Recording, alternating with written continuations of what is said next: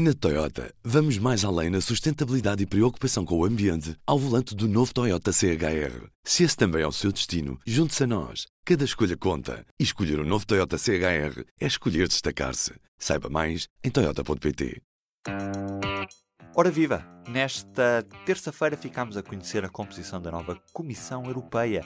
Uma comissão paritária. Eu sou o Ruben Martins e hoje. Esta comissão traz várias novidades em termos de distribuição de pastas, novas pastas que foram criadas. Rita Cisa, do outro lado, é correspondente em Bruxelas, do público.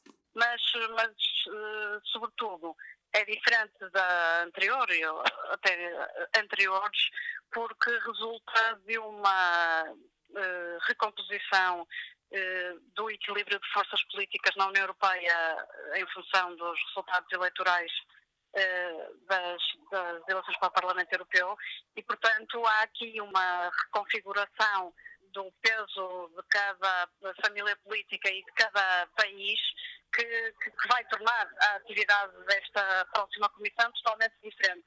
Mas depois há assim aquelas coisas que são óbvias e que Presidente eleita da Comissão Europeia, Ursula von der Leyen, vai poder gabar eh, por entrar nos livros de história, nomeadamente o facto de ser a primeira Comissão Europeia em que há uma paridade eh, aliás, uma, quase um equilíbrio perfeito entre homens e mulheres, temos 14 homens e 13 mulheres já incluindo a Presidente, eh, onde há também um maior equilíbrio em termos dos protagonistas, não é uma comissão que esteja totalmente dependente, por exemplo, de ex-primeiros ministros ou de, enfim, ministros muito poderosos de governos nacionais, nem que está excessivamente voltada para eh, antigos eurodeputados ou pessoas, eh, portanto, mais ligadas, mais eh, provenientes de carreiras no Parlamento Europeu. Portanto, há aqui, vamos esperar para ver, obviamente, mas há, há aqui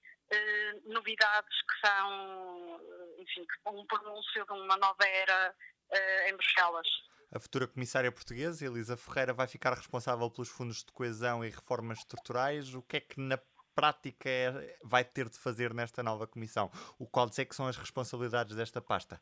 Ora bem, como é uma, um, um, um louro que na verdade foi um bocado inventado pela Presidente da Comissão a partir de um louro existente, portanto, digamos que uh, Elisa Ferreira fica com um dossiê que é um pouco a, a política regional plus plus, eu acho que a comissária portuguesa está em ótimas condições para poder ter um pé em, vários, em várias áreas de intervenção que são particularmente importantes para a nova comissão e que são, ao mesmo tempo, muito importantes para o governo português.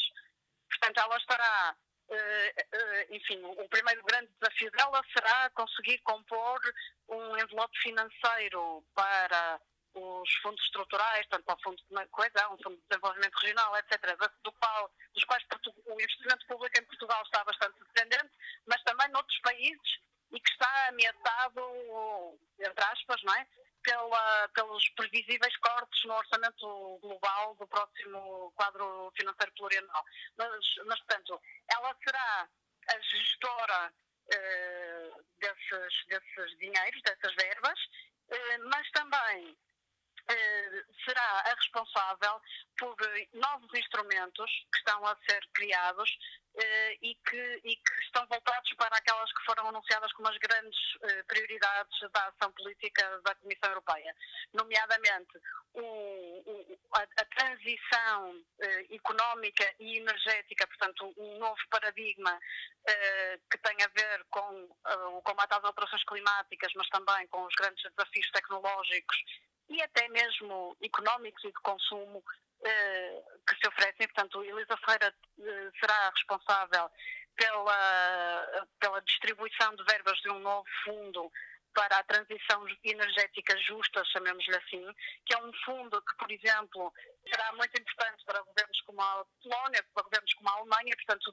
será algo que lhe dará alguma projeção em termos da relação com os seus uh, colegas e, e também será, assim que for constituído, a responsável todo o novo instrumento para o instrumento orçamental para a competitividade e convergência, que é um nome assim um bocado pomposo, mas que na verdade quer dizer orçamento para a zona euro, que também é um, um, instrumento financeiro que foi muito defendido por Portugal e, e por outros países, sobretudo aqueles mais ameaçados pela, pela crise do euro, e que, eh, enfim, eh, pelo facto de, de, de, ficar nas mãos de uma, da comissária portuguesa, eh, poderá eventualmente ser benéfico ou, ou, beneficiar o país quando, quando forem decididos os seus critérios de alocação de verbas, por exemplo. Penso que politicamente para Portugal foi um bom resultado. A negociação que foi conduzida por Lisboa e, e pela futura Presidente da Comissão. Não foi fácil mas eu acho que um dos, um, uma das notas uh, que sobressaem desta, do anúncio do próximo colégio de comissários foi de que a próxima Presidente da Comissão, Ursula von der Leyen, tem uma capacidade para satisfazer as exigências uh, dos Estados-membros dentro dos constrangimentos que o cenário político uh, lhe oferece. E, portanto, uma das grandes coisas que ela conseguiu uh, uh, nesta terça-feira foi que nenhum dos Estados-membros tivesse saído perdedor deste anúncio de distribuição de pastas. E, Portugal não é exceção. Dia, esta, esta nova comissão vai tomar a posse dia 1 de novembro. Em princípio, o Reino Unido sairia da União Europeia dia 31. Se não acontecer, o que é que vai acontecer com a pasta uh, que devia calhar ao Reino Unido? Bem, isso, Ursula von der Leyen foi muito clara e isso está previsto uh, nas regras da União. Se houver, uh, como espera o Parlamento Britânico e muitos eleitores do Reino Unido, um adiamento do, do, do prazo da saída do Reino Unido para uh, se poder negociar, fechar um acordo para uma saída ordenada e o Reino Unido, uh, para todos os efeitos, permanecer na União Europeia no dia 1 de novembro, terá que uh, indicar o nome de um comissário que desempenhará funções durante o tempo que restar de casamento e será constituída uma nova pasta, um novo pelouro eh, que, que lhe será atribuído. Agora, qual vai ser, eh, qual será o nome, totalmente especulativo nesta altura, até porque tanto do lado de Bruxelas como do lado de Londres continua a trabalhar com um cenário de, uma, de um Brexit com acordo no dia 31 de outubro. E do P24? É tudo por hoje. Um bom dia e um grande abraço. O público fica no ouvido.